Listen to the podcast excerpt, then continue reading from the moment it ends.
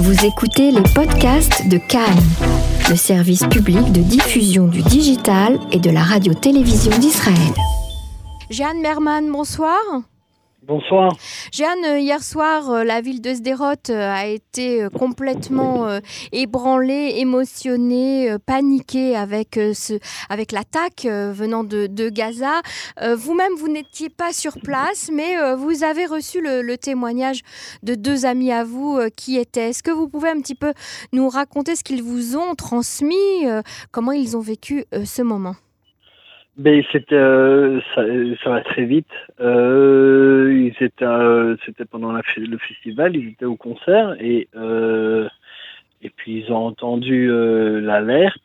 tout le monde s'est un peu regardé et puis il y a eu le, le, le, le tir qui, est, qui a touché l'immeuble vraiment juste à côté. moi, mes amis, ils ont vu euh, ils ont vu le, le, justement l'explosion sur le sur l'immeuble. Euh, et c'était, ils m'ont expliqué surtout, euh, c'était le chaos. Il y avait, pas, personne ne savait où aller ou quoi faire. Euh. C'est-à-dire que les abris, etc., n'étaient pas vraiment repérés encore? Ben non, mais quand il y a, y, a, il y a 2000 personnes qui sont regroupées dans, dans, dans une place, eh oui et qu'on n'a que quelques secondes, euh, c'est le cas. C'est pas, on peut, on peut pas vivre comme ça, donc euh, on peut pas euh, tout le temps abriter tout le monde. Mhm. Il y a un moment où là c'est plus possible, et donc, donc oui, effectivement, c'est le chaos, c'est la, la panique parce que il y en a un, mais il y en a peut-être d'autres et encore encore, donc on, c'est tout ça. Donc tout le monde est très vite parti le plus vite possible. Et, et le, forcément la fête s'est arrêtée. La euh, scène a été très traumatisante pour, euh, pour les habitants de Sderot euh, oui, oui, bien sûr, c'est euh, c'est traumatisant. C'est une scène, euh, cette angoisse, cette mort qui, qui, qui, peut qui peut vous, vous arriver dessus. C'est parce que c'est ça qu'on, c'est ça qui se passe quand nous on entend notre Sévadom, c'est la mort qui peut arriver à tout moment. Donc forcément, quand tu es là dehors sans abri, c'est extrêmement dur, c'est extrêmement paniquant. Et puis surtout, si tu vois l'explosion qui arrive, ça renforce encore plus euh, l'expérience traumatisme.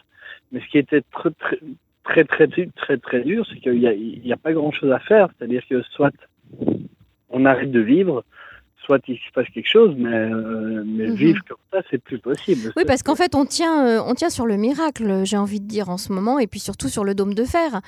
Euh, si le dôme de fer n'était pas là pour intercepter les roquettes, et si les miracles n'arrivaient pas tous les jours, parce que hier, ça aurait pu se terminer très très mal. Ah bah ah oui, il suffit que le, débris tombe un peu après à 30 mètres. il y aurait, il y aurait d'autres, d'autres unes de journaux aujourd'hui. Ah non, c'est euh, c'est pour ça, c'est euh, les miracles, euh, ils vont pas durer éternellement et et, et, ça se précise de plus en plus. Ça Alors voilà, il y a une escalade ces derniers jours. Ça fait deux semaines, c'est vraiment explosif, c'est tous les jours. Vous savez le nombre d'infiltrations qu'il y a, c'est tous les soirs. On a des messages, fermez les portes, bon c'est bon, vous pouvez réouvrir les portes c'est des infiltrations tous les soirs. On voit, on entend les tirs tous les soirs. Ça fait deux semaines. Là, c'est vraiment intense. Et les tirs qui reviennent, euh, plus euh, des, sur les, sur les, la, sur la, la, barrière elle-même, tous les deux jours, il y a des manifestations. Plus que le vendredi, c'est tous les deux jours. Mm-hmm. Donc euh, là, nous, on le sent, ça devient, ça devient très long. Là, ça fait deux ans que presque qu'on est sous une guerre d'usure. Euh, et là, euh, tout le monde sait que le prochain, euh, le prochain tour sera le bon. Et, et ici, la situation est vraiment explosive. Alors, on est avant les élections, les, membres du Hamas le savent, les Palestiniens le savent. C'est un moment euh, compliqué, un peu. On va parler de fragilité en Israël. et puis, et puis, il y a toutes ces tensions au nord, au nord du pays, avec les opérations de Tzal en, Syrie et, qui ont aussi un petit peu fait monter la tension.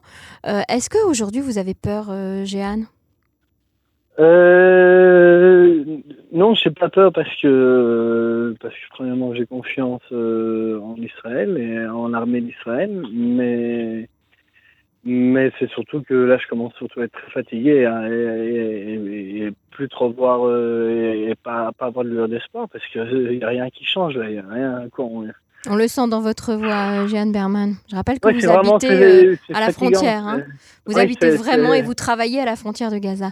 Oui, c'est lassant. Donc, c'est ce manque de changement qui fait qu'au bout du compte, on se dit, à quoi bon? Parce que parce qu'il n'y a rien qui change. Ça fait qu'empirer. Euh, et, on voit qu'il n'y a rien qui est mis en place pour essayer de changer la donne. Euh, le maire de Sderot euh, lui-même, il y a quelques jours, a, annoncé publiquement qu'il souhaitait qu'il y ait une opération militaire dans Gaza de Tsahal. il, a, il, a parlé d'une nécessité urgente. vous le pensez? Ben, Si s'il faut faire la guerre et que ce soit comme pour les trois, trois, dernières fois où on fait la guerre et puis, euh, puis rien, bah non. Parce que là, on l'a déjà fait trois fois. Mm-hmm. Mais si euh, pour arriver à une solution et à, et un vrai silence et une vraie, une vraie accalmie et qu'on puisse enfin reconstruire nos, nos, villages et nos vies ici comme il faut, s'il faut passer par la guerre bah, et que nos, dirigeants euh, pensent que c'est la, meilleure solution et la seule solution, bah, que, euh, ce, sera, sera prêt à payer. Euh.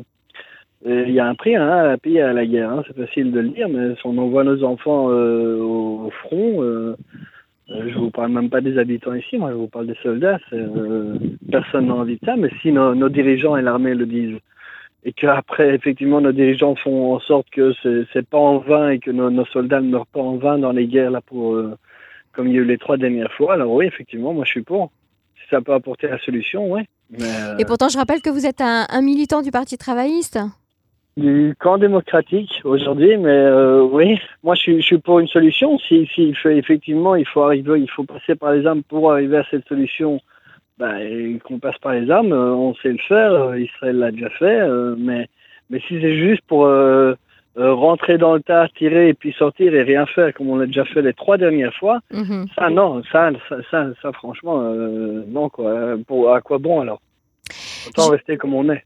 Jeanne Berman, euh, je rappelle donc que vous habitez à Afshalom, à la frontière euh, à bordure de, de, Gaza, vraiment.